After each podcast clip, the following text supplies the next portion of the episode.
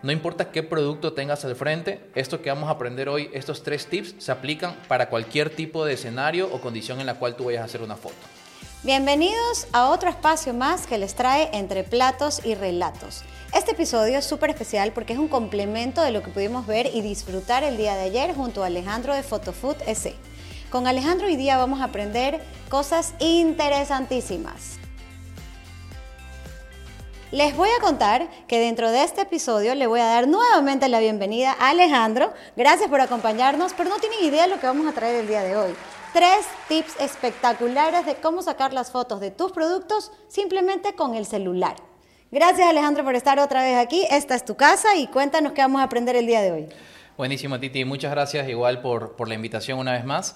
Eh, efectivamente, un poco lo que vamos a ver hoy es tres tips súper básicos, súper sencillos que cualquier persona simplemente con un celular al momento de aplicarlos pueda tener ya un resultado de una calidad superior de pronto lo que ha venido trabajando de forma empírica o sin tener un pequeño eh, conocimiento mayor acerca de cómo encuadrar o cómo iluminar de pronto un producto y demás.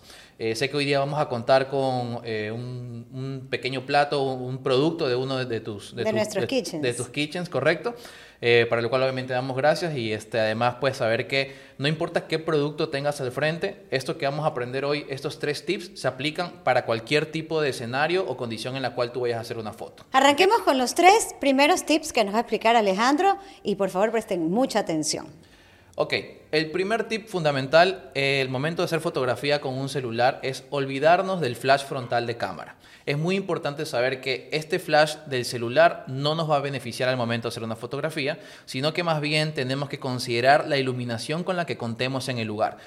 Preferiblemente acercarnos a una ventana o alguna fuente de luz natural para evitar que las luminarias propias del restaurante, focos y demás nos afecten a nuestra escena. Y seguido de esto, muy importante, siempre la luz que ingresa hacia el producto tiene que venir desde un costado o desde atrás del producto para que esto nos genere volumen.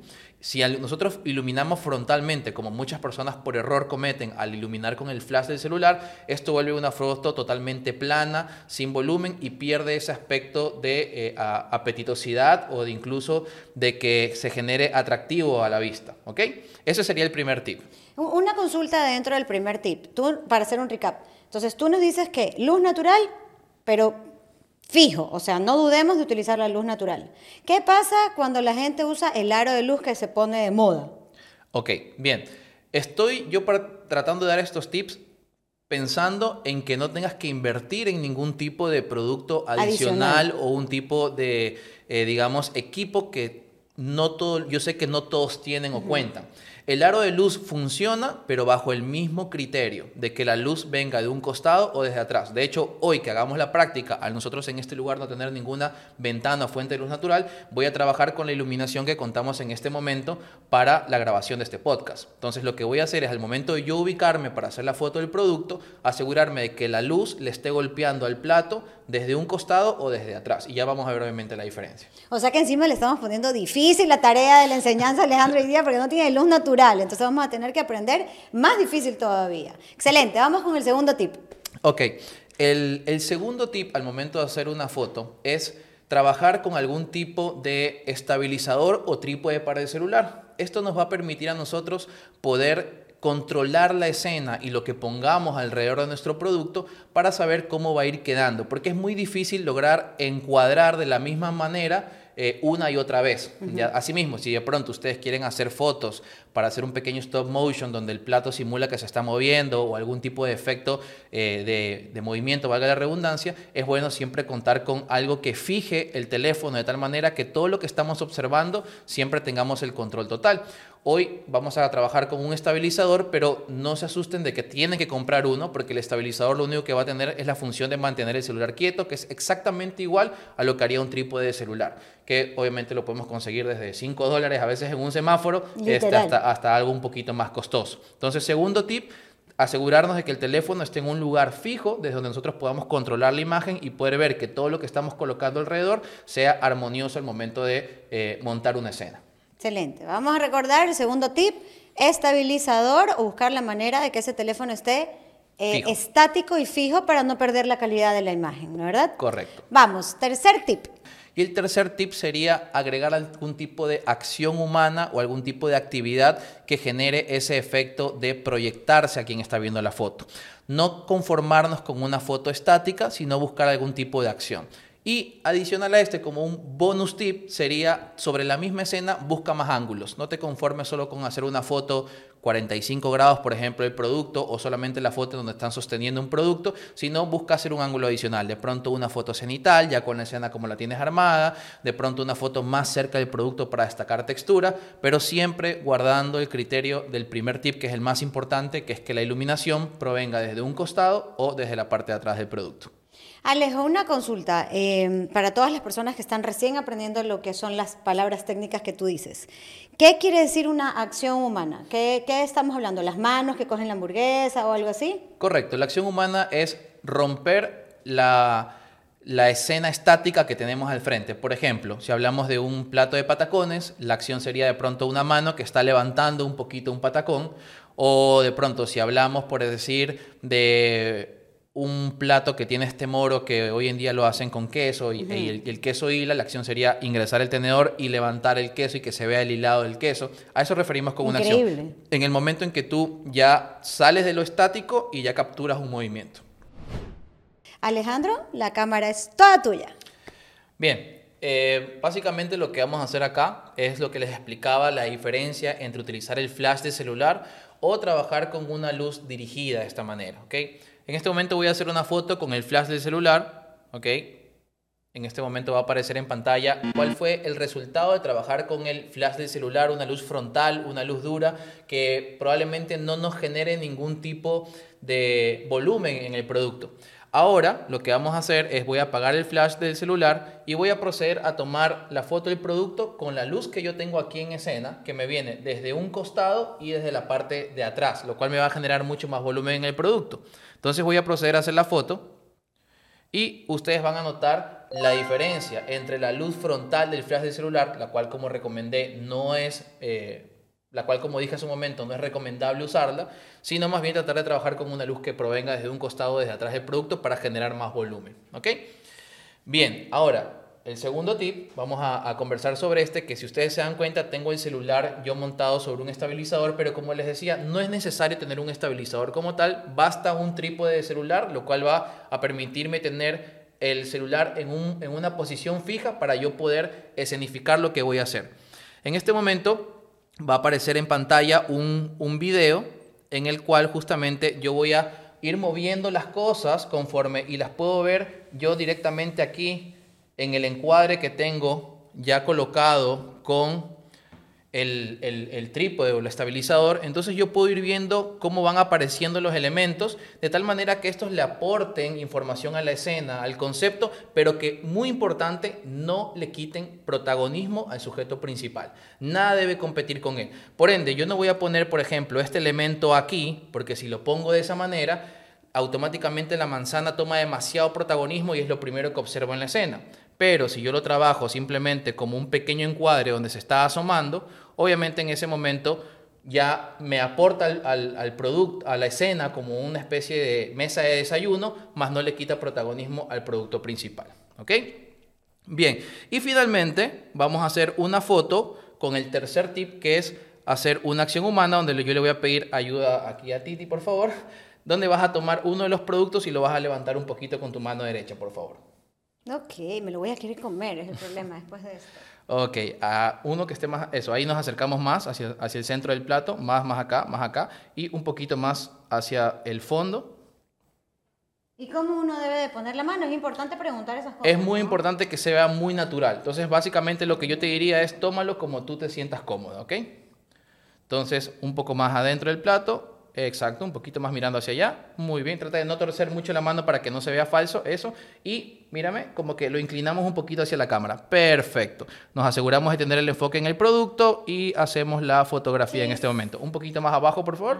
Muy bien, y hacemos nuevamente una foto. Y en el último tip que le sugería, le sugería y recomendaba hacer otro ángulo más. Entonces ya sacamos directamente la cámara de la escena y de pronto vamos a tratar de hacer una, un segundo encuadre para no limitarnos a una sola foto, sino que tenemos muchas más opciones de imagen. Y después nos lo comemos. Y después obviamente se puede comer.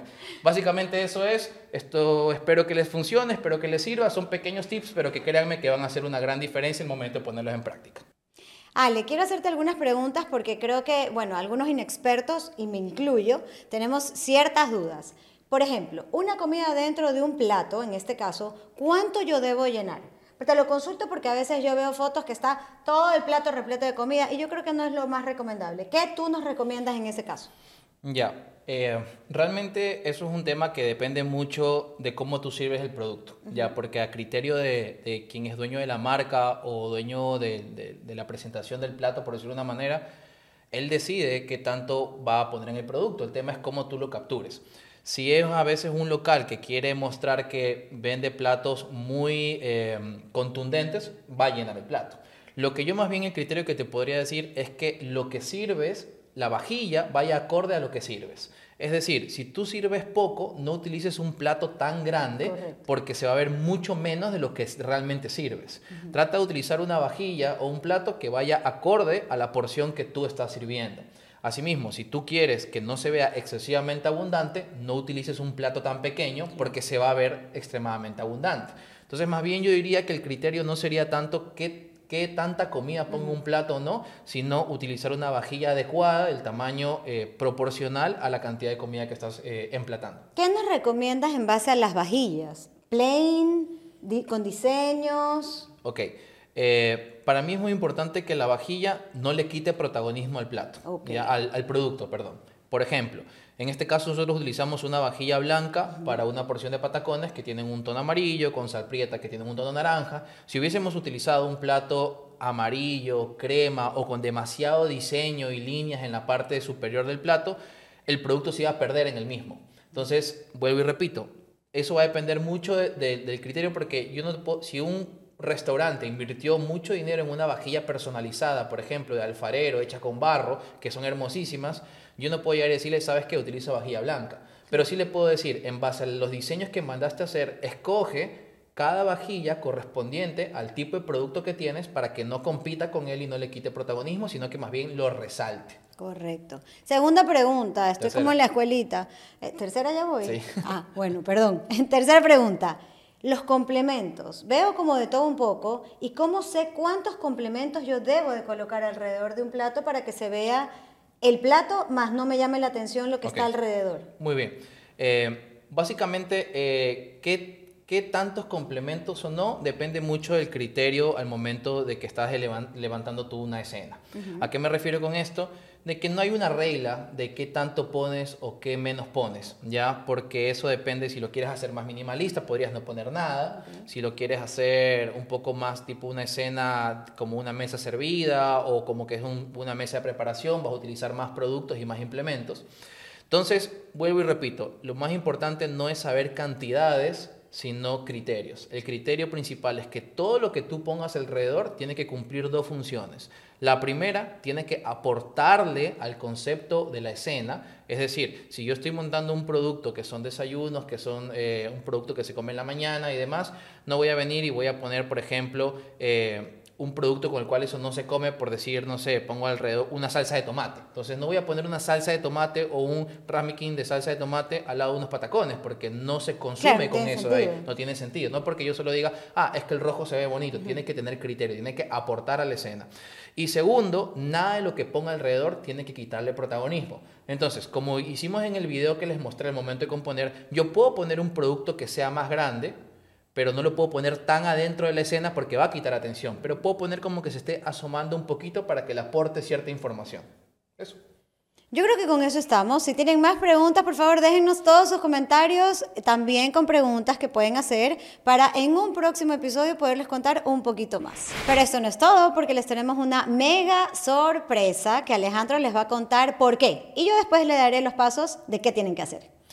Bueno, la verdad estoy muy contento con todo lo que hemos podido compartir y una forma de retribuir también a eso que los emprendimientos hicieron por mí cuando arranqué en esta carrera, pues es momento de obsequiarles algo. Lo que quisiéramos hacer en conjunto con, con Yumitos es regalarle a un emprendimiento una sesión completa de fotos en la cual vamos a poder capturar todos sus productos, todo aquello que buscan transmitir de una manera profesional con todo lo que implica una sesión completa con PhotoFood. Entonces, eh, Titi, por favor, cuéntanos un poco qué es lo que hay que hacer para poder aplicar a, esta sesión de fotos que vamos a obsequiar a todas estas personas que busquen eh, beneficiarse de esta manera. Esto es facilito, Alejandro. Yo creo que la gente va a estar enamorada de lo que vamos a hacer. Simplemente tienes, primero, que seguir las cuentas de Photofood S en Instagram, seguir la cuenta de Yumitos y Entre Platos y Relatos. Luego de eso te vas a grabar 30 segundos contándonos un poco de tu emprendimiento gastronómico. Después vas a hacernos mention a las dos cuentas. Te recuerdo, Photofood S y Yumitos.s. Luego de que vas a hacer todo esto y nos vas a contar toda tu experiencia, vamos a ver y vamos a buscar el mejor emprendimiento, la mejor historia que nos llegue a los corazones para que Alejandro pueda conectar contigo. ¿Y qué te vas a ganar? Cuéntalo tú. Bueno, vamos a tener una sesión completa en la cual vamos a trabajar todos tus productos, vamos a trabajar con equipos profesionales, iluminación, vamos a llevar props, implementación. Obviamente vamos a tener primero una reunión para poder entender tu concepto y qué es lo que quieres comunicar. Y bueno, pues si has visto un poquito el perfil de mi portafolio de trabajo, pues vas a aparecer ahí seguramente. Entonces esas fotos son justamente el nivel que le queremos dar a tu negocio. No te demores y empieza desde ahorita a grabar tus 30 segundos contando tu emprendimiento gastronómico para que puedas acceder a este gran premio que Alejandro te tiene preparado. Muchísimas gracias Alejandro, yo creo que hemos logrado algo interesantísimo y estamos ayudando a todos nuestros emprendimientos gastronómicos. No se pueden perder. Primero, les recuerdo el podcast completo para que conozcan más sobre Alejandro y además estos tips. Muchísimas gracias y nos vemos en otro episodio más de Entre Platos y Relatos.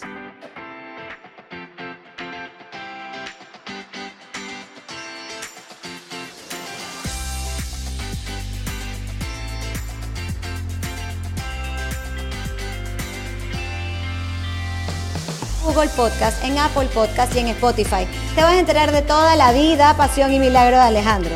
¿Por qué? Because he's nice, because he's handsome and he's traditional. No, interesting.